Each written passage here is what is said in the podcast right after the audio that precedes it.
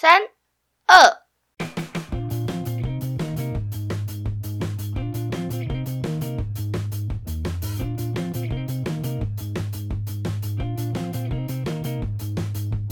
欢迎收听《三林福海求生记》，我是 K 子。我是小林老师。今天要介绍一位动画导演，叫做汤浅正明。汤浅正明是我们的新单元，对吧？对对对，但是在那之前，我想要先呼吁大家一件事情，好的，就是我昨天在后台看我们观众的那个地区组成，嗯哼哼哼，就是我可以看到大概百分之几的观众是从哪个国家、哪个地区收听我们的，他可能就是台北多少多少，然后新竹多少多少，高雄多少多少这样。听起来很台湾呢。因为就大部分还是台湾，但其有蛮多奇奇怪怪的国家，但是其实百分之九十还是台湾了。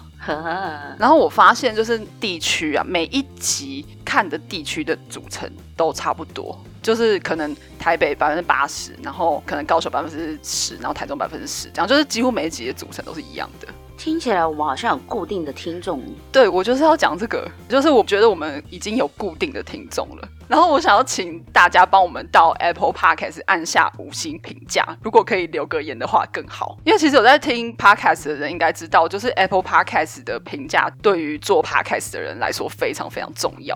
对啊，我们 虽然说也是业余在做，但是有时候也找资料也是找的还蛮 辛苦的。对，然后 Apple Podcast 评价其实会蛮大程度影响到我们的曝光度的，这是大家最最最直接可以帮助到我们的方式。就来帮我们五星按赞，最好还是能够留言更好。对，就是你其实只要按下评价，就会有机会让更多人可以听到我们的节目。而且这样子讲的话，其实我也还蛮好奇，假设我们真的有这些固定的听众啊，他们喜欢听的原因是什么啊？嗯，你问到这个，我自己觉得我们的定位嘛，比较真的是在闲聊啦。因为其实听 podcast 有两种人，一种是他想要获取他想要的资讯，所以他会去找他想要听的东西。然然后第二种人是当广播在听，就是他喜欢听人家闲聊，然后很像听朋友在讲话这样子。嗯，然后我收到大部分的回馈，就我朋友之类的，他们都觉得我们是后者。哦，闲聊，对，就是他们觉得很像真的听朋友在聊天，然后跟着我们一起笑的那种感觉。所以其实我我觉得我们的定位比较偏在说，就是在闲聊之中带着一点点少少少少的资讯量，真的是很少。这是蛮少的。大部分时间都要听我们笑，然后在那边 讲一些五四三，对啊，因为毕竟我也只是喜欢讲一些感想、对，还有一些干话。干话嘛。所以大家如果能够在五星暗赞之后呢，最好也能够在下面留言你喜欢我们节目的原因。好了，简单的留也可以啊。对，就是我昨天在准备这一集的时候，我有点小卡关了，所以我就分心，我就回去听了我们以前旧的集数，这样就想说奇怪以前怎么做的。然后你知道听旧的集数的时候会发生一件事情，就是因为你已经忘记那个内容了，所以你在听的时候就会比当初刚剪好的时候听更有客观的感觉，客观，因为你已经忘记那个内容了嘛，就很像重新再听了一集就是新的 podcast 的那种感觉。好好好。然后通常这时候会有两种状况，一种是觉得很糗，就是觉得看那我在讲什么，那那么丢脸；然后另外一种状况就是觉得，哎，这一集怎么还不错，这样还蛮好听的。然后昨天感想就是，哎，奇怪，我们 podcast 怎么蛮好听的？真的假的？不是，你听到哪一个片段你觉得很糗啊？没有，我没有觉得很糗啊。好，我只是在讲说，比如说你看自己以前的网志无名什么好了，然后翻出来，不是有时候会觉得很糗嘛？就是想说以前到底在中二什么？就是去听自己以前的作品的时候，天哪，那不是才半年前吗？哎，拜托，半年前我们连剪音档我们都不会剪呢。嗯，对啊，然后我们也没有做过节目，就是我们是一个很生熟的状态。哎，嗯，对啊，所以有时候你听到那么生熟的自己，会觉得哎，那时候怎么会这样，就会吓一跳的感觉。嗯，但是我昨天听的时候没有什么这种感觉，我就觉得哎，其实我们节目真的蛮好听的，所以就觉得还蛮想要让更多人可以听到我们的作品。对啊，因为我们节目其实还蛮轻松的。对，就是想要摆脱大家这件事情。那我们今天要进入我们的主题，对，今天是我们的新单元嘛，我们今天要聊一个动画界的传奇人物。我们这一集会介绍汤前正明这位导演。那这个单元其实就是我们会挑选一些日本的动画导演来介绍给大家。这叫什么？导演介绍吗？对，导演特辑。好，导演特辑。但其实我昨天在准备的时候，觉得蛮卡关的。我自己在看的时候也觉得蛮卡关的，因为其实网络上面跟他的相关的事迹其实非常非常的不多，啊，是吗？只是看起来都还蛮大同小异的。哦，对，然后我后来想想，我就是真的是只能从他的作品里面去认识他而已。对，因为我觉得如果这种大同小异的东西啊，其实大家自己看就可以了。但是如果再细部的聊的话，困难的点就是在于网络上可能对他的评价啊就很蛮两极的。怎么说？我没有看到负面的部分。没有没有，应该是说对于他的作品的评价都还蛮两极的。嗯有些就是很他大好的作品，跟他口碑没有这么好的作品。嗯嗯，但我觉得从这里面可以理解到这个人，他因为他真的是太电波了，所以如果你抓到他的电波，这部作品就会非常的好看。可是如果你没有抓到他的电波，你就会真的不知道自己在看什么。我觉得他没有到那么那么电波，诶，就是我觉得他的表现手法是比较超乎现实的那种，可是没有到像什么新房造纸那么那么的电波。嗯，他还是很会说故事，就他的故事还是是好看的、啊，然后是有逻辑的。就虽然他的画面比较没有那么的写实，可是他的就是你一看下去之后，你还是会被他的故事吸引。诶，对，我觉得是他的故事都非常的完整，就是你完全都知道他在讲什么故事。但有时候我觉得，就是心灵层面的这种东西啊，非常的看个人。哇，那我觉得应该是说那个作品它的人物跟你有没有合。哦，呵呵呵，譬如说，有些我觉得他的作品是我真的看不来的，嗯，跟我真的觉得很好看，可是其实有时候会需要看到大概两三次的话，我才可以真的有点能够理解，就是那个剧中的角色他到底是什么样子的心境。哦，我说的那种电波是这种感觉。嗯哼哼哼哼，我对他的感觉是他的作品真的是有点推不出去。可以啦。没有没有，他有一部很有名的作品就是乒乓嘛，哦，你说乒乓吗？我非常爱乒乓，可是我跟很多人推乒乓，大家都不看，就是大家都吃不下去。我就想说，这是我心中的神作哎。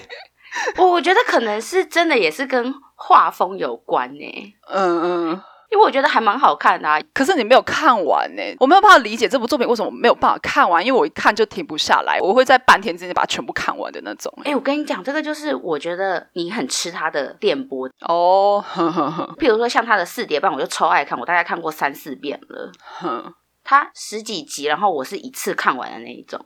嗯哼哼，而且还有他的那个姐妹作《春宵苦短》，第一次看他二零一九年吧。你看这三年期间，我大概已经看过七八次。真的假的？你好闲哦，你好失礼哦。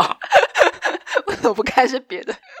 就是因为我真的觉得很好看的作品，我会觉得很想要一直去 review。因为有时候像他这么电波的作品啊，就是你每次其实看都会有新的感新的发。现对对对对，所以我会不介意，就是我用一个半小时的时间再重新看一次。哦。好，你这一点跟我很不一样，因为我很讨厌重看作品，我几乎从来不重看作品。有啊，我们在聊过啊。对啊，对啊，所以其实我对于作品的记忆都很浅，就是可能过个两年，然后你再问我，我就已经不记得它里面内容是什么了。我只记得它很好看。那这样我们应该要来问一下，如果你这么推乒乓的话，你看过几次乒乓啊？我看过两次而已，我就是之前以前看过一次，然后这次为了作者，我又再看第二次，就这样而已。嘿，你真的是我从来不是重看作品的。我觉得卡关的原因是，其实我觉得要介绍他的这件事情，压力本身还蛮大的。嗯因为像其实我我们之前有介绍过两集的声优嘛，嗯然后我对声优其实还蛮熟悉的，所以我介绍起来会觉得哦蛮轻松，然后也蛮开心的。可是我对动画导演老实说没有那那么的熟悉，嗯就是我可能看动画我会知道说哦对这个风格可能是哪个导演拍的，然后或者是看到喜欢的我会看一下导演是谁，可是我不会对他的作品那么的如数家珍，或者是我不会去知道说哦他的生平是怎样怎样怎样怎样。而且我们也不是什么厉害的专家，就是也没有办法去分析他的动画手法跟风格之类的。所以其实我昨天一直在想说，到底要怎么切入比较好。呵呵对，因为我们也不想要只是把 Wikipedia 念过去嘛。呵啊，谁不会啊？大家自己看一下就好啊。有兴趣请看 Wikipedia，这样附上链接，请看 Wiki。这样子还是太过分了。因为其实我在做声优的时候，有时候这样偷懒，就想说，哎，看一下 Wiki 写什么。而且声优会有很多小故事啊。对对对，声优会有很多小故事，所以可以去介绍他的一些个人发生的事情。可是导演比较不会这样子去带，导演真的就非常默默默默的在后面，然后辛苦耕耘。辛苦的工作，对。但是我真的觉得好是好在就是啊，你知道这个导演，然后嗯你看过他一些作品，他之后如果打出下一部那个作品导演是谁的话，你就会觉得很放心的去看。哦，对对对，你会开始知道说，哦，哪个导演的风格是我喜欢的，他的作品我可以去看。对，我觉得看动画的人有两种人，一种是真的完全是纯看，只看。对，有一种人是会他想要去知道说，哦，这个动画是怎么被做出来的，所以他会去看说导演是谁，然后用什么手法，然后声优是谁配的，是什么动画公司，它的风格是怎样。我有时候其实我在看一些其他人介绍，譬如说动漫的作品啊，或者是说那些制作公司音乐制作，然后作画制作，就是做一个动画，不是就会有这么多个分门嘛？嗯。但是我觉得最痛苦的地方就是，我真的搞不懂监督跟作画监督，超级多，我也搞不懂 这些到底是在干嘛？我跟你说，最痛苦的是，因为我我在做日文翻译，然后有时候会讲到这些，我根本不知道怎么翻成中文。因为分超细超多，而且每一个领域都有这些，然后每个代表的意思可能不一样。就是比如说监督好了，他在电影，然后在电视节目，然后在动画或者是在戏剧里面，他扮演的角色都不一样，但是全部的中文可能都不一样。就有时候看想说总监督，他既是个总监督，他又是个作画监督。对对对，然后还是什么人物什么什么 character 原案之类的。哎，我老实说，我这个真我真的没有办法去做功课。拜托，就是大家如果有知道的话，请帮我们解惑一下，跟我们分享一下。对对对，帮我们解释一下，贴个链接给我们，我们再去研究一下。因为真的搞不懂，我每次看的时候，我在想说，我可不可以只要看监督是谁就好了？对对对，我只要知道最大概的就好了。可不可以不要再告诉我他在里面做了一些什么事情？所以，我所以我觉得我们看动画比较像我刚刚讲的这两种人 中间，中间就是我不会完全不知道导演是谁。那时候我们就是第三类人呢，对，我们就是第三类，我们就是在那个光谱就卡在中间，就想说啊，这个导演我知道，可是他导过什么作品我讲不出来的那种。有啊，有时候还是大概会有点印象，可是真的就不像是我们如果看声优的话，他如果声音一出来，我大概就知道他配过哪些角色之类的，或者他给哪些角色什么丰富的生命力之类。看导演的时候，我就在想说，好好，OK OK，你是有五星口碑的，我会看，我会看那种。但其实我昨天在做功课的时候，还是有发现一些有趣的事情，就是关于这个导演的。所以 我觉得我们的讲法就可能变成有点像是当成我在做功课的时候，然后发现了哪些有趣的事情，然后顺便分享给大家，就是一个轻松的态度。我觉得我们的听众也不喜欢这么硬的内容，不然我们今天就这样录好。如果我等下讲的太硬的话，就举手。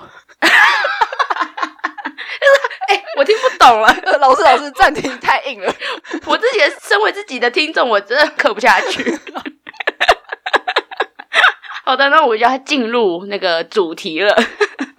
对啊，我们要介绍汤浅证明嘛？为什么要介绍汤浅？其实我们两个都还各自蛮喜欢他的某几部作品。刚刚其实有稍微提到一下嘛。对，我们各自提到了四叠半跟乒乓。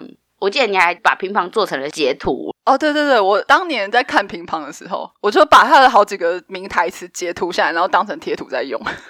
对你讲到重点了，就是他的台词真的都让人家很印象深刻。乒乓真的很经典，我等下会讲。好。小林老师是怎么认识汤浅证明的？我这一刚开始的时候就是看四叠半，嗯，我们还是同事的时候，那一年就是那个作者深见登美彦，他非常的有名，不是吗？对，那个时候。对，然后其实我们那时候还没有这么了解日本文化，我看的都还蛮浅的。我就是真的是很路人的那种看法，虽然就是喜欢日本，但是没有很懂日本文化。所以就是人家开始那时候会介绍那个深见登美彦的时候，我就想说他到底是怎么样子的一个类型的作家。哼哼，其实入门也是因为那个吧，书风是那个中村佑介画的，然后他不是画的很漂亮吗？对。可是重点是，我在看小说内容的时候，那个作者他其实就是那个风格叫什么，就蛮奇幻的，很跳啦。对，就是很迷幻的那一种。作者是个京都人嘛，记得。对，他的场景都是京都的大学生。那时候我不懂，但是我现在大概可以抓到，就是京都人跟其他的日本人的不同。那个 K 子就很懂啊，因为 K 子曾经在京都待过。你知道我是受深见登美彦影响去的吗？啊，你也是吗？对，其中一个原因是受他的影响，因为看他的小说，然后就觉得哇，京都这是一个好特别的地方。但因为他会把很多京都的地名全部都融入在他的小说里面，然后还有那些就是大学生可能发生了什么传奇的故事，然后全部都融入进去。对对对对对。然后那时候就好向往他笔下的京都的这个世界。他那个写法又是很融入生活的那种写法。我觉得他很像是把都市传说写在生活里面。对 对，然后你就会觉得对京都有一种向往。对，但是毕竟那个，我觉得书对我来讲还是太硬了。嗯，但是他把它出成了动画之后，四叠半的那就待会再讲好了。对啊，对啊，等一下我们会正式的介绍四叠半。我认识他其实是因为那个深见登美彦的小说去认识他的。嗯然后后来他出了那个春宵苦短，我也觉得就更好看这样子。哼哼哼哼哼，我也是啦，我也是因为四叠半认识他的。哦，我应该是当季看的，二零一零年的时候，所以其实我不太记得 内容，十几年前。真的。对啊，好，没关系，待会我们来回忆一下。嗯对对，等下小袁老师要带我回忆一下。那汤浅汤浅证明的风格，我觉得以一句话来说呢，就是不管他刻了什么，就给我来一点。对，但是对我来说，就是不管你刻了什么，我都被迫刻了一点。你要去刻他的作品，真的就是少量的，就是要感受到他的那个毒性，这样。对啊，就可能刻之前自己要先刻一点，对啊，先刻一点大麻再看。你如果保持清醒的话，你就看不懂这样。没有没有那么夸张啦，没有至于到看不懂。对啦，就是他的作品是完完全全的非写实的风格嘛。对我跟你讲，你讲到这个，你所谓你形容它非写实啊，嗯，是是他你在收集资料的时候，真的有人就是形容它非写实，还是你认为它是非写实？他就是非写实啊。不管是资料，或是我，或者是他自己本人，他就是一个非写实的风格啊。对，因为我觉得这个这个你听不懂非写实的意思是是是不是也不是说听不懂，但是就会觉得这是不是有点太抽象？对？因为以艺术风格来说这么多种，然后讲非写实，好，那你就要解释一下它的非写实是怎样的。嗯，写实风格的动画呀，就是你可以看到说他的人物是人物的比例是画的非常的啊、其实我也不想讲这个，因为我真的没有，我不是学艺术的。对，我想说，你说他非写实，我真的是 没有，我觉得他有几个特色啊，就是他的画是有点歪歪斜斜、有不规则感的，然后他人物可能是会变形的，就是他的比例不是那么的真实的人物比例。比如说，他很喜欢画人在跑步的场景，然后嗯一个人在跑步的时候，他的可能手脚的长度，他就从头到尾一直变，一直变，一直变。就是我觉得这个是他的人物的非写实的地方，这样就是他的人物不是那么的照着比例去画的，然后或者是他的线条会扭曲，或者是突然被拉长之类的。嗯，然后他自己也有说，他其实不太会画画。我觉得他谦虚了。没有，我觉得他说的不太会画画，是因为非写实的风格，你可以想象，比如说毕卡索好了，对啊，嗯，然后写实的风格，他就是要怎样，他可能会去临摹真实的，比如说你在画静物画，你要画的非常非常逼真嘛，你要把他的那个立体感啊，然后那个光影啊，全部都画出来，然后让他可以以假乱真，这是最写实、最写实的状态嘛。所以你在他的作品里面绝对不会看到什么就是非常精美、精致的人物作画，或者是真的很写实、很真实的背景。他擅长的事情是他用很简单、很简单的线条去画出人物。就是让人家想到那个 Andy Warhol 那样子吗，比较有自己的个人风格，然后色彩什么的都用的很特别，都是那种大块大块的，嗯然后各种单纯的颜色去拼凑出来的。可能是用色块去拼凑，嗯，或者是比如说他在画人物的头发的时候，他不会把头发画的很细，一根一根一根根画出来，嗯他可能就是一片一坨这样子。对，就是很那种八九零年代的画风那样子，就是都很单纯的一片。对，就是他可能只有轮廓线，他没有把里面的那个头发的肌理画出来。对对，没有画的这样根根分明这样子，然后丝丝入透，就是那样飘逸的秀法什么的都没有，对对对，他只把外框画出来而已。就是单纯的点线面这样。举个例子啊，以头发举例的话是这样，我觉得我们实在是自曝其短。没有，不至于啦，不至于啦，不就是感想吗？我们这不就是一般人最原始的感想？对啊，一片头发，一片头发，对。那不然美术系的你告诉我们好了，这是应该？怎么形容？对，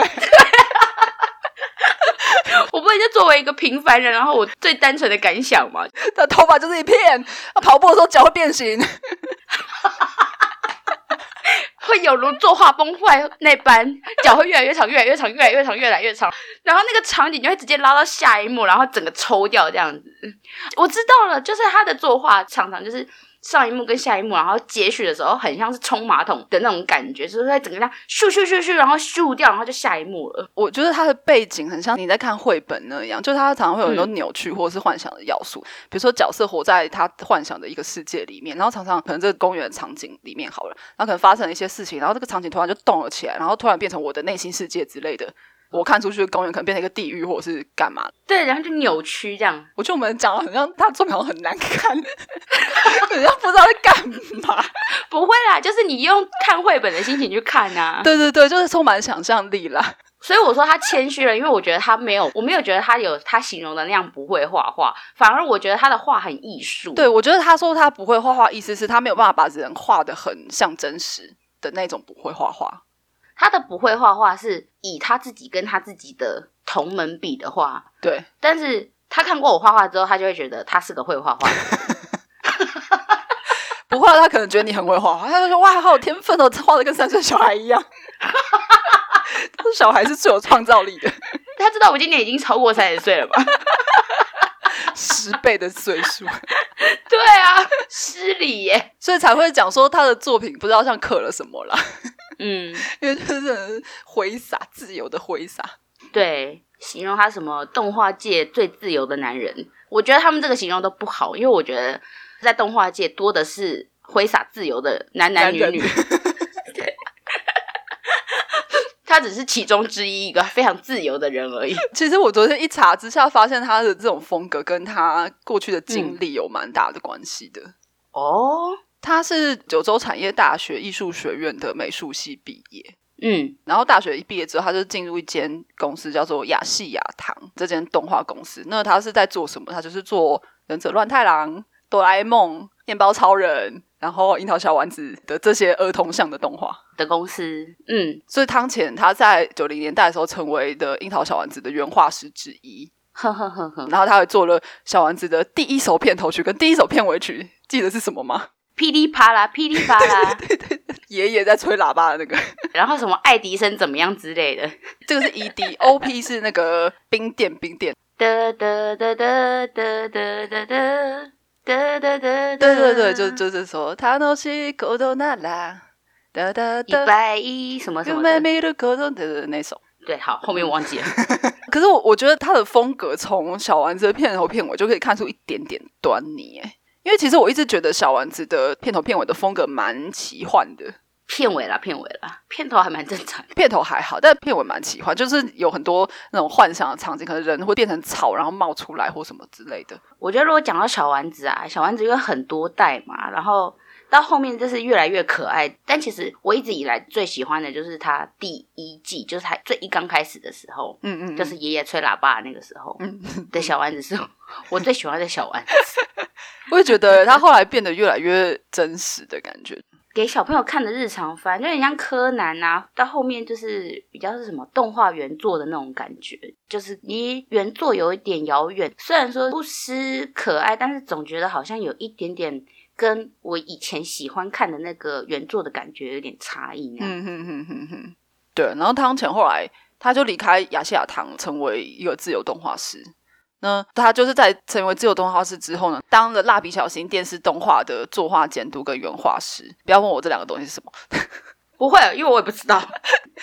然后他也参与每一部蜡笔小新电影的制作，一直到现在都还是。对，我看他那个资料上面是写说他是蜡笔小新的御用监督，嗯嗯嗯，反正跟蜡笔小新有关的十之八九都是他参与过这样。他自己其实有说，小丸子跟蜡笔小新参与这两部动画制作的这个工作啊，给了他很大的自由度去发挥他自己喜欢的风格。这两个工作影响他蛮大，就让他奠定了自己的特殊的风格。呵呵呵呵。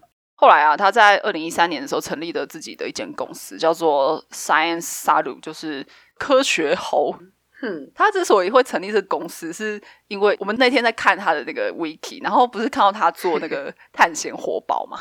对对，然后我们还在那边吐槽说他做什么探险活宝啊？他，而且他那个也很奇妙哎，他那个上面就写说他就是做了那一集。对，其实他不是做一集，他有参与这个动画制作，然后是那一集得奖了。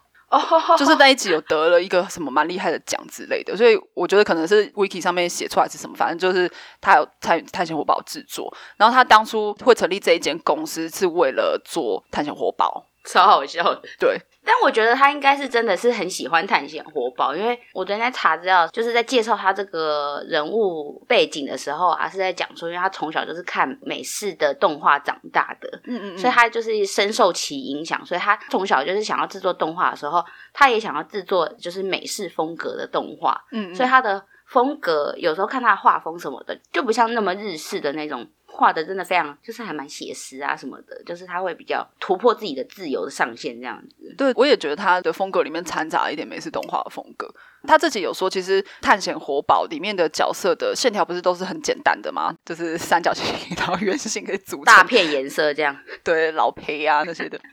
阿宝哦，他是说，《探险活宝》里面的角色的这种简单的线条是他的理想，他自己也非常非常喜欢这样子的风格。嗯嗯，然后他嗯的这间公司的组成很神奇哦，他的 partner 是一个韩国人，嗯嗯嗯嗯，嗯，是一个在英国学动画的韩国人。在英国学动画，对对，就是他的学历是在伦敦学动画毕业的啦，呵呵呵呵再加上好几个西班牙人，呵呵，就这样一个非常小编制的公司，然后全部都是外国人。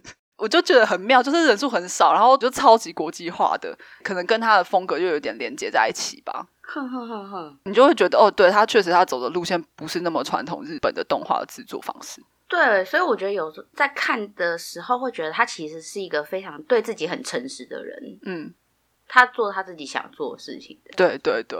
然后他创了这一间公司之后，也出了不少的作品，有电视动画，也有电影。可是其实不是每一部都非常的叫好叫座。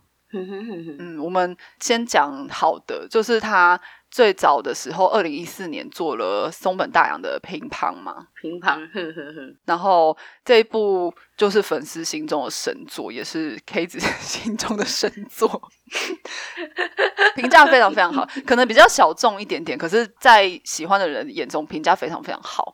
然后，二零一七年的时候就做了小林老师刚刚讲的那个电影嘛，就是《春宵苦短，少女前进吧》。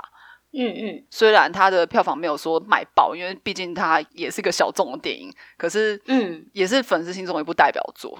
可是后来他在二零一七年呢，我才隔了一个月，他就出了下一部电影，叫做《黎明的路之歌》。嗯，然后还有二零一九年出了一部叫做《乘浪之约》，这两部电影是不是都没有听过？听过是听过，可是看内容简介就会觉得没有那么有兴趣。我觉得感觉就很像是很多人都很喜欢看新海诚的电影，嗯，我也都看过。可是说真的，我每一部都没有让我觉得哇，真的是神作神作的那种感觉。嗯嗯嗯。可是新海诚的电影是成功的啊、因为有成功打到大众市场，就是大家还蛮爱看的。嗯嗯，但是那个他呃，他叫什么名字来着？长见证明啊，直接忘记。是不是？就是会这样讲一讲，就不小心忘记呀、直接忘记自己在介绍谁。对，汤浅的这两部其实没有打到大众的胃口，就是他想走大众化，对对可以看得出来，他想要迎合大众口味。嗯，结果搞得两边都不讨好，就是也没有打到大众口味。然后他原本的那些粉丝也觉得，哦，这不是汤浅。里外不是人啦，有点可怜。对啊，就这两部电影就比较没有那么成功。当然，期间他还是做了蛮成功的作品，就是二零一八年那个 Netflix 有上的《恶魔人》嘛，《恶魔人 Cry Baby》。我觉得讲到这边，我有发现一件事情是，只要是有原作的作品啊，他做出来都很精彩。你有发现吗？有，就是像乒乓，然后深见登美彦的小说《恶魔人》，这些都是有原作的作品。其实我我个人觉得他还蛮擅长去改编的。哎，应该说改编嘛？应该是说去统整那个作品的脚本，就是他很会说别人的故事。对，然后用他自己的方式诠释出来，可是又不失原味。对，而且他很适合改那种就是原本原作就很颠簸，或者是原作就很风格比较特殊的作品。他不是其实还有一个作品也是很难抓电波、很毒的那一部电影《心灵游戏》，就是他的第一部电影，我没有看，我也没看，而且那个画风实在是有点太劲爆了。我还蛮想要去挑战看看的啦。可以啊，我记得去年好像有做复刻版，你看了之后再告诉我。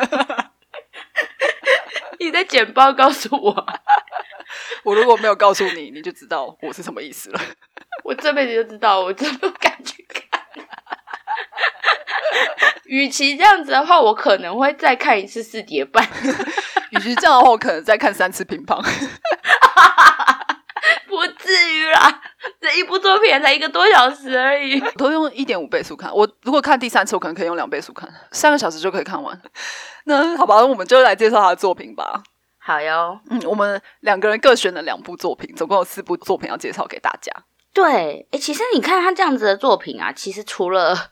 蜡笔小新跟樱桃小丸子之外，就是他前期刚进入这个行业的作品是适合小孩子看的之外，嗯，我其实觉得他大部分大概八成的作品都不是这么儿童向，哎，就是你可能要高中以上，你才能慢慢看得懂的那种感觉。对啊，都蛮成人向的，除非你是很超龄的儿童了。超龄的儿童哦，对我至今没有遇过啦。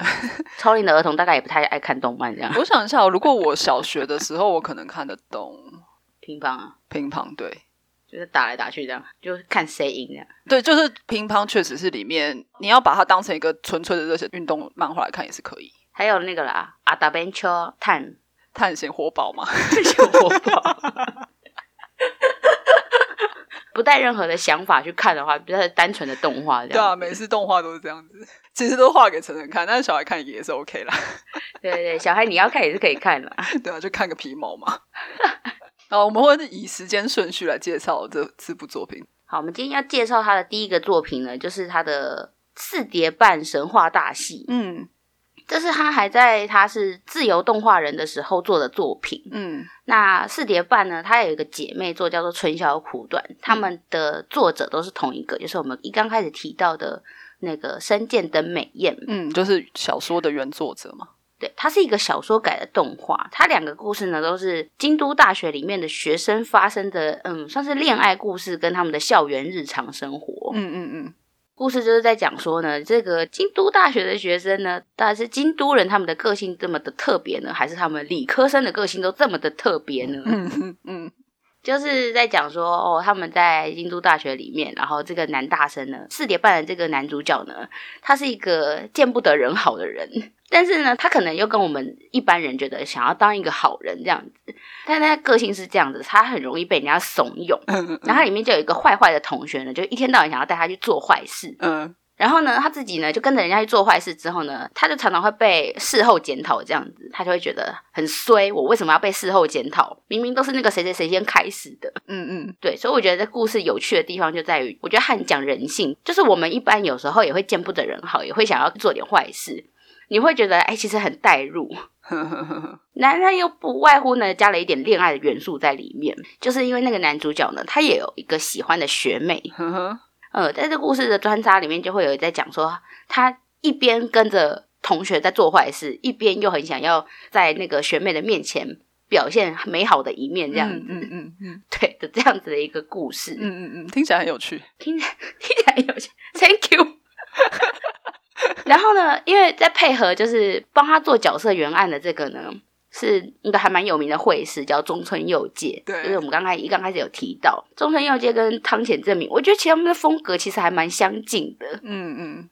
然后我觉得汤浅证明又把他那个角色的原案发挥的非常的漂亮嘛，应该这么说嘛，淋漓尽致。对，色彩的表现上什么的，所以有时候在看，就是他的作画已经。就是他进入他的幻想，他开始在歪斜的时候呢，的那个角色依旧还是让人家觉得非常的艺术，艺术。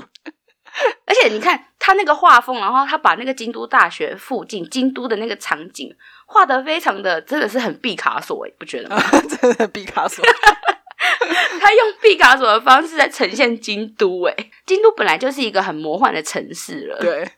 他又把它发挥的更让人家觉得就是无限想象这样子啊，对啊，所以我就去了京都嘛。对对对，会让人家觉得很想去，真的会很想去巡礼啊。对 对，字节班就是一个这样的故事，就是你看完之后，你会觉得很想去京都巡礼。我觉得可以推荐大家很想念日本的人，尤其是很想念京都的人去看四叠班。对，还有那个春宵苦短，就你可以看到说啊，那个地方我去过，那个鸭川那个情侣这样子坐，然后隔个一公尺，每一对都隔一公尺这样坐坐坐，就那些场景。对，然后他们庙会啊，然后在那边烧那个山啊什么的。对对对，那个纸鸢记，对对对，纸鸢记一年只有一次哦。对啊，我觉得大家现在真的是太想要去日本，但既然没办法去，可以先看一下四点半解解渴。对啊，而且那个内容又真的是非常的有趣，就是迷幻这种带点的角色都很有个性，这样。嗯嗯嗯嗯嗯。好的，就是以上是那个四叠半的短短的简介。好的，好的，接下来就是 K 子要介绍他喜欢的作品之一，就是 接在四叠半之后有一部作品叫做是《乒乓 》。K 子心中的神作，对，他二零一四年改编那个松本大洋的《乒乓》这部漫画，主角是两个男高中生嘛，一个是妹妹头，然后一个眼镜哥，就他们两个从小是在同一间桌球场一起长大。好好好。一起打球，一起长大，这样。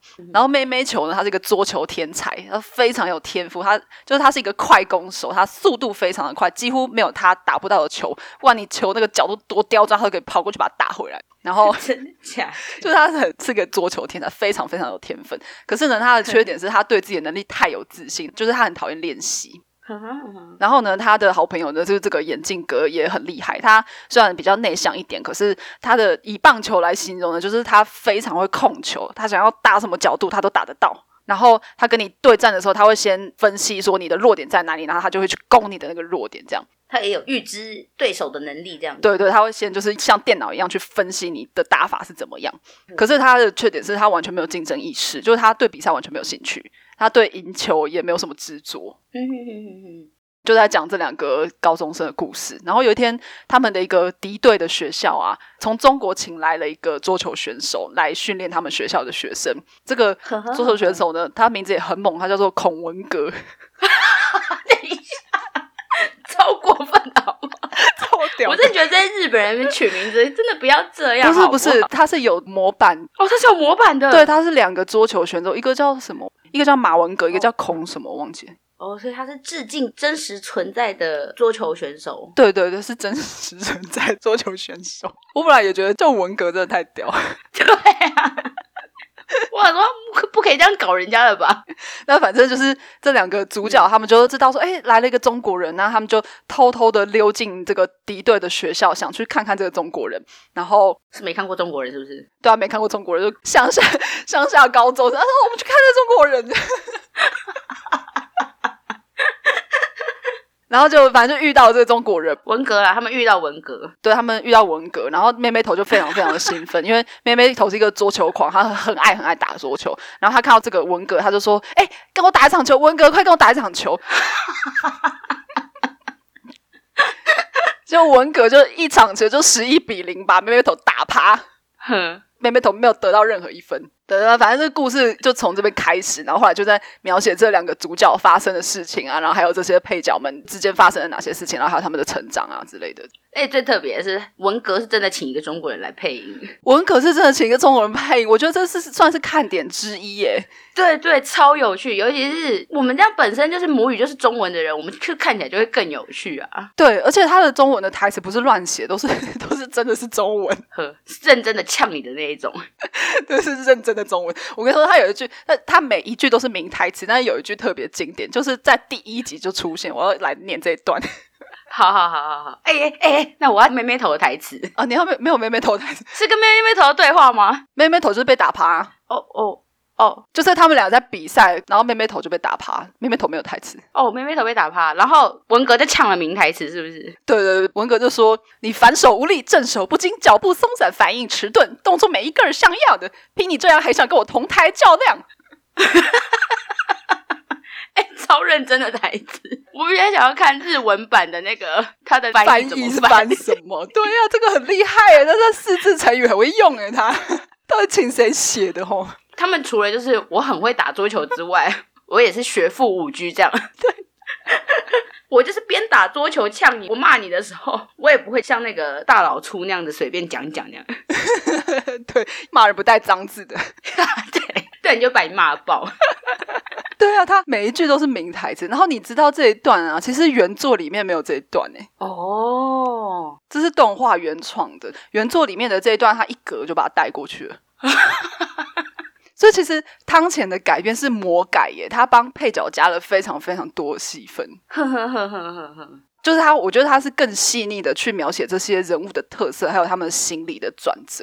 就其实他改了很多了，可是又你又觉得哦，很忠于原作的那个氛围，这是他厉害的地方之一。我觉得他真的非常擅长改编。对啊，然后我觉得乒乓的看点除了这个文革以外，就是。它是一个运动漫画嘛，所以其实运动漫画要的热血它都有，就你也可以把它当成一个很普通的运动漫画来看。它有比如说跟强敌的大战啊，然后有角色的挣扎跟成长啊，真挚的友情啊。然后你如果想要把它当一个 BL 片来看也可以。没有看不下去，我没有办法。没有，我觉得他们两个很就是很那个啊，就是啊，算了，不讲这个。好，不讲 BL 的部分了。对，然后还有可能这些角色对桌球的爱，就是他其实看起来蛮热血的。可是他跟一般运动漫画不一样，是他比较多描写到运动比赛残酷的部分呢。哈哈哈哈比如说，他很多篇幅在讲说天赋跟努力的这件事情。有时候你真的是再怎么再怎么努力，也比不过真的有天赋的选手，就真的很现实。然后我觉得看完到最后是会有一点点惆怅的感觉。我觉得他作品很多都看完之后会还蛮惆怅的，嗯嗯嗯，就是有余音缭绕，让人家意犹未尽的那种感觉。呃，应该是说很多，就是他的作品后面你就会开始醒思自己，就是比如说比我有天赋的人都这么努力了，我还努力什么？就是很地狱梗，地狱梗啊，对啊，有时候就是看着看着你就开始醒思，对啊，明明能力就没有这么好，嗯。我还不努力，可是我觉得汤浅把他的作品最后结局改的稍微比较没有那么的让你觉得很难过，因为他原作真的是完全就是你看完就会有一种哇好，那我努力个屁啊的那种感觉。毕竟是松本大洋啊。对，可是汤浅他最后有加入一些小小的片段，比如说那些那些配角，就是文革在这里面其实蛮惨的，他一直输。我记得他好像第一集的时候，他是不是说他自己其实是在中国没有这么厉害的选手？对对对，就是因为中国是桌球大国嘛，他们就是强度很强很强的训练，然后他是在这一批就是训练出来的人里面落选国家代表队，就是他没有办法代表国家参加奥运，所以他在中国是 loser。嗯嗯嗯嗯，然后才跑到日本去，结果在日本，他在这些比赛中又都失利，就都输给了这些有主角光环的 主主角，有天赋的人。对，但他其实也不是没有天赋的人，他就是又努力，然后又有天赋，可是就还是打不赢人家。然后反正他这故事就里面汤浅在里面加了还蛮多原作没有的片段，就是在讲说他在呃日本的一些发展吧，就是他可能开始跟他对上的那些。有交到朋友啊，然后慢慢的就在日本生根了。他在日本交到了朋友，那很励志哎。对，很励志，很励志。就是你可以看到说，虽然就是以运动场上来说，他打不赢人家，可是你可以看到他人生，就是每个人还是可以有他不同的选择，他人生还是可以走到不同的方向，还是可以一样很好。而且最后最后就是唐前加了一个一则那个新闻的截图嘛，就写说文革他后来在日本规划。然后高中毕业之后，呃，好像规划五年之后，终于选上了日本国家代表队。这样，我只能说他那个画风很不高中生哎。你说他 的长相吗？文哥超欧基上的好不好？哪有啊？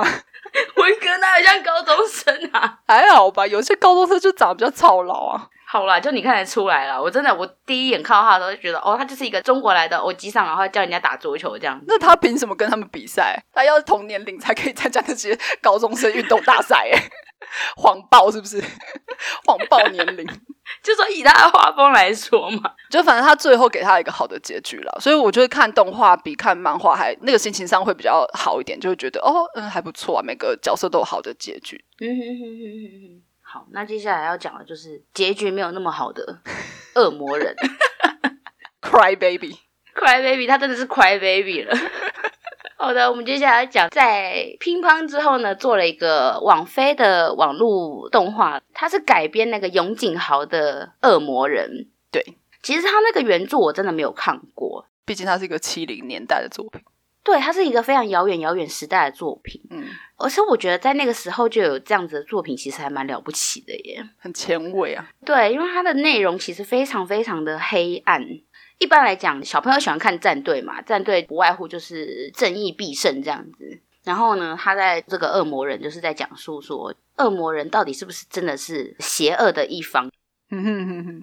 其实他这个二零一八年的改编的版本啊，我觉得就还蛮符合就是现代的观念吗。嗯嗯，就是我们看的时候会比较有办法融入，跟三四十年前的恶魔人相比的话，现在这个比较咬得下去了。对，就是他把它改成一个现代的版本。那他画风依旧是非常的汤浅的画风，就是色调非常的明显，但是他这次的色调就是白色与黑色这样。嗯，他在简单的故事的概念就是说，一对青梅竹马，嗯，两个男高中生，一个就是非常的天才科学家吗，嗯嗯，那天才科学家呢，就把那个主角，就是那个主角，他其实原本是一个非常弱不禁风的文科男，一定要讲一下是文科理科吗？没有啊，就觉得这样好像比较好想象啊，就是比较弱不禁风啊，瘦巴巴的啊。然后他虽然是在那个田径队里面，那他是一个相当没有实力的选手。然后呢，他的好朋友呢，就是有一天呢，就突然从国外回来了。然后呢，他就对他的身体做了改造，把他改造成了恶魔人。哦，他怎么就这样任人改造啊？嗯，我有点忘记了。对，我也忘记了。是不是为了就是要去打倒世界上真正存在的恶魔，所以把他的朋友打造成了恶魔人？你说他骗他吗？对他没有跟那个主角明讲说我要把你改造成恶魔人，嗯他只有一直就是好像又有那种游戏的心态，然后大家去参加一些 party 啊还是什么的，嗯，然后好像就是让他喝下了某个饮料，然后里面掺杂了他的那个恶魔人药剂，很纯的。对对对，要不要来一点？然后喝下去的时候，当然没有马上就变成恶魔人的全形嘛，是慢慢慢慢的那个身体开始出现，就是一集一集的恶魔人的那个强度越来越强，其中也是每一集就是会去打倒各个恶魔，各种恶魔就对了。嗯，但是那个主角他其实也知道自己变成了恶魔人，他一般又要保持着人性，但他其实到后面的时候，他的心性已经渐渐的被那个恶魔人强化了嘛，所以他其实。心态上面比较没有像以前那样子软弱、手无缚鸡之力这样子。嗯，他慢慢到后面的时候，他其实会越来越大男人主义嘛，就是会越来越强硬。哼哼，而且他会越来越没有办法控制自己内心那些比较黑暗的那个想法。他就开始除了杀恶魔之外，他其实也会开始残害人类。他被这个恶魔影响了。对他被那个恶魔的要素给影响，越来越深入。嗯。所以刚开始前面前十集在看的时候，觉得哦，觉得是一个打斗的故事，就是一个战斗的故事。嗯嗯，因为他一刚开始的时候，可能本来就只是想要说，恶魔人到底是不是真正是属于邪恶的，还是因为他半人半恶魔，其实他内心还是就是有正义的那个部分存在。嗯哼哼，但他到结局的时候，其实真的还蛮让人傻眼的。嗯嗯，结局对啊，是不是不要爆雷还是这样？是吗？我们的节目不就是专门专门爆雷出名的吗？可是我觉得《恶魔人》的这个结局还蛮……虽然他一九七零年代的作品，可能大家都知道这故事了啦。可是，嗯，那结局还蛮有爆点的。对，结局真的太劲爆了，我吓烂。对，就是一个会吓烂的结局。那就给大家自己去看好了。我觉得这个故事就是他，虽然结局算是还蛮悲伤的吧。对。但是其实也还蛮，就是那种醍醐味嘛。嗯嗯嗯，看完会觉得哇，好多事情好像要思考一下。对对，人没有非黑即白，很多这都是不得已。我在想，他那个朋友是不是其实到后面到底有没有后悔把他的朋友改造成恶魔人？就是你会开始想这些，因为他留白的空间还蛮大的吧？我觉得有一点点小小的开放式结局的感觉吗？对对对。所以你就会开始想说，哦，他到底是怎么想的？就是你会思考那些他没有真的画出来的部分。但是，一样就是又是一个令人发醒的一个题材。你说，你只能说汤浅真的是改的很好。对啊，尤其他又是改一个这么久远之前的作品。对啊，古早漫画。现在要我去看原作，我不知道我看不看得下去。你说《恶魔人》的原作吗？对啊，你有看过吗？我有稍微瞄过大概一画两画之后，我就觉得啊，这个不行。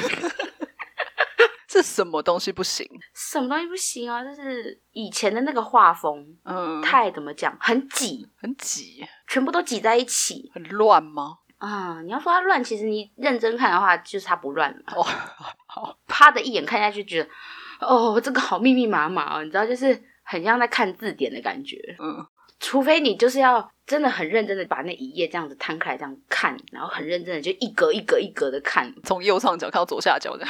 对，否则的话，像我们这种看漫画速度就是啪啪啪啪一页一页就这样翻过去了。尤其是它又是少年漫画吧，就是它会有很多打斗的线条那些，对不对？对，打斗的线条，然后都非常的方方正正的这样嘛。什么方方正正？没有那么像少女漫画那样子线条柔和啦。哦，我觉得很多棱角啦。对对对，然后你就会觉得，而且所以他现在到底画的是什么部位？对，有时候看漫画就是看到一个点上，就会在那边纠结，就想说到底在画什么？那是什么？对，你要从他的图画里面去抓意境。问题是我都看不懂你到底在画什么部位，我是要怎么去抓那个意境？懂吗？对，就是告诉你不要纠结在那里，看下一格。就是那个读书的原则嘛。刚开始看看过去，你看不懂没关系，你整个看完之后呢，你再重新回来看一遍，这样子。先看个皮毛。我们先看大纲，我们不要去纠结。问题是，你要整本都是这样的，谁受得了啊？你这样子很像是叫小学生去看相对论，除非他就是个超龄的血统，否则哪个小学生看得懂相对论？我觉得比喻有点夸大了啦。但是你这样一讲，我可能暂时也没有要去看他的原作。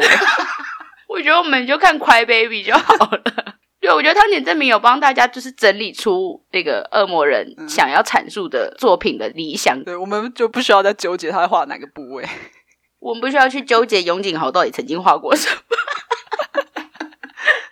好的，以上好的，那好，最后一步呢，我要介绍这个是很新，二零二零年的作品，别对印象演出手。嗯。这部是它也是一个漫画改编的，它原作作者叫做大同成同。这漫画目前还在连载中了。故事就是在讲说，三个高中女生在学校创了一个制作动画的社团，叫做印象研。印象研是日文制作动漫的社团，对，制作动画的社团，简称动画社好了。好好好，这三个主角的个性都非常的鲜明。就是他们三个人是在这个社团里面扮演着互补的角色，互补。第一个，呃，应该算是主角吧。通常动画里面会看到她都戴着一顶迷彩帽，就戴着迷彩帽的这个矮矮的女生呢，她是一个设定宅。设定宅，对她非常喜欢做设定，就是她很会画背景，然后她对制作动画的知识啊，然后还有世界观或者是一些什么机械的结构那些啊，有着非常非常高度的知识。所以他画出来的背景都是非常精细，然后漂亮，而且是充满想象力、很生动。他有就是源源不绝的灵感，可以创造这些他自己设定的背景。可是他个性比较内向一点点，就是他不太会跟人家讲话。你说女主角的个性非常的内向，对，就是一个阿宅。然后他第二个，第二个是一个长发的雀斑的女生。这个雀斑妹呢，她呃，她非常有金钱头脑跟商业手腕。哦，他没有技术，就他不会画画，然后他也不懂创作动画那些的。可是像是社团成立啊，或者是经费申请啊，或者是他们的创作的时程控管啊，就是这些比较现实的部分是他所擅长的。就是经理啦，经理人对经理人，就是他也是在这个社团里面就一个不可或缺的角色。然后好，第三个是一个很外向的漂亮的女生，她是一个读者模特儿。然后她生长在一个演员世家，她爸妈都是演员，她家里非常非常有钱。可是她本人的梦想呢是做动画师，就是她非常会画那些细腻的人物动作啊，然后她做出来的人物就是要让她动起来的那个动作一格一格都非常的流畅。所以他在家里，他是不敢跟爸妈讲这件事，他要躲在房间里面画动画的那种。嗯。然后，反正这个故事就在讲他们三个人创立的这个社团，然后在里面做动画的过程，然后遇到什么样的困难啊，学校给他们什么样压力啊，什么什么那些的。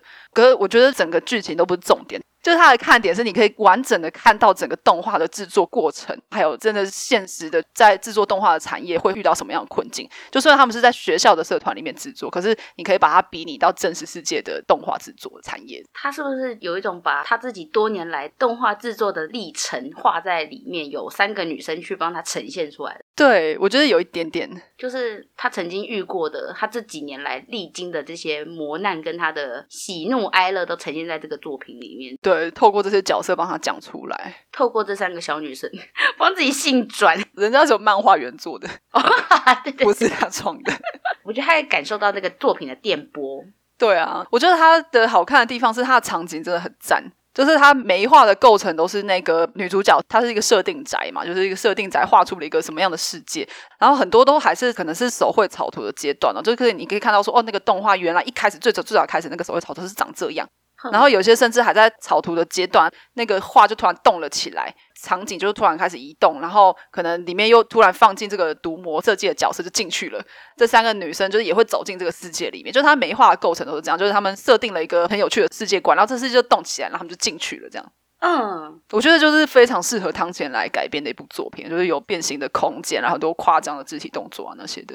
算是他完全可以掌握住那些角色这样的，因为他毕竟他自己是过来人。嗯，你知道我以前也是一个设定宅吗？哈，我不知道，你讲讲看好不好？我真的蛮好奇的，你是怎样设定宅？你跟我讲讲看，我真的不知道。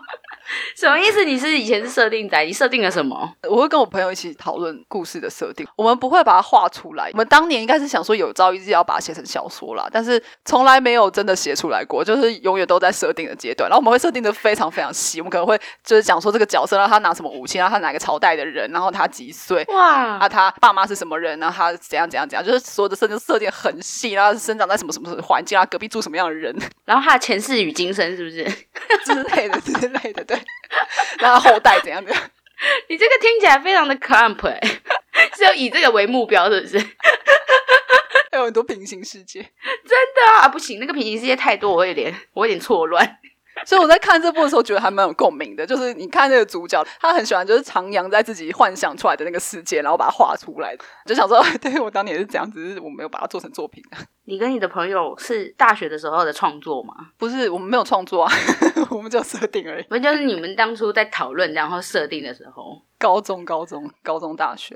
哇塞，好浪漫哦！然后这个主角他其实也跟我们有一点点像，因为假设他没有遇到这个雀斑女，就是这个经纪人，然后没有遇到这个毒魔化角色的人，他的那些背景作品根本就没有用啊。就是只能他自己一个人独赏，对，就是很多的场景，很多的场景，可是他没有故事，也没有角色。就是他如果没有遇到这些人的话，他真的就是一个简居族哎。对，也没有，他是一个高中生，那我去上课好吗？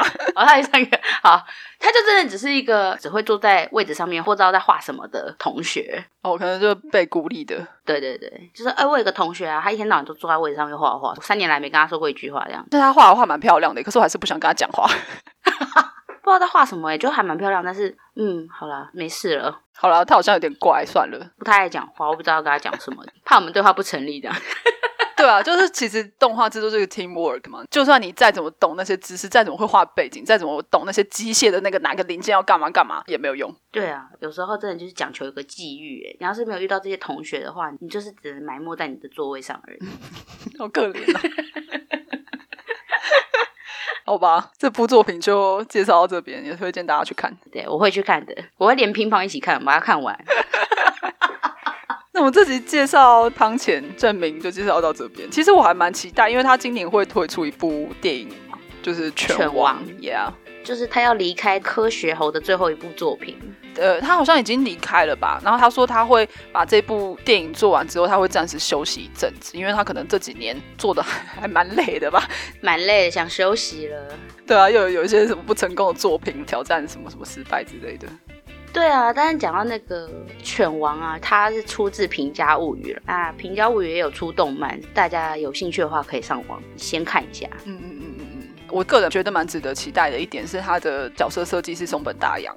然后脚本是那个野木雅纪子，嗯嗯嗯嗯，就是月薪娇妻啊，然后 M I U 四零四的那个 M I U 四零四那个月薪娇妻她老公新演员，新演员新演员。哎，那你知道乒乓其实二零零二就很久以前就改成真人版电影，我没有看过哎，可能太久了，我们比较不会去看到这一部。可是他导演是工藤官九郎哎，啊，真的假的？对。哦，那值得看一下，对，值得看一下，对啊，是不是？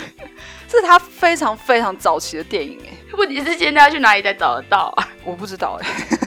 乒乓哦，那很难找哎，可是又还蛮想看的。如果是宫九的话，是啊。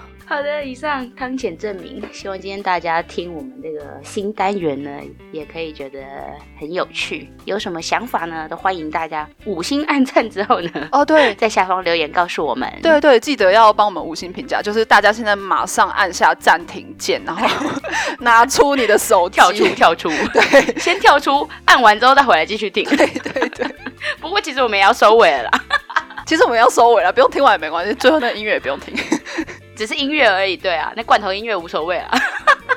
现在就把它关掉，马上去按五星。下方请留言。对啊，对啊，就是拜托大家要帮忙一下，让我们可以把 podcast 推出去，可以让更多人听到。对，让更多人喜欢这个动漫相关资讯的人，也可以就是收听我们的节目。好的，好的，那就我们两周后再见。好的，那我们就到这边喽，拜拜，拜拜。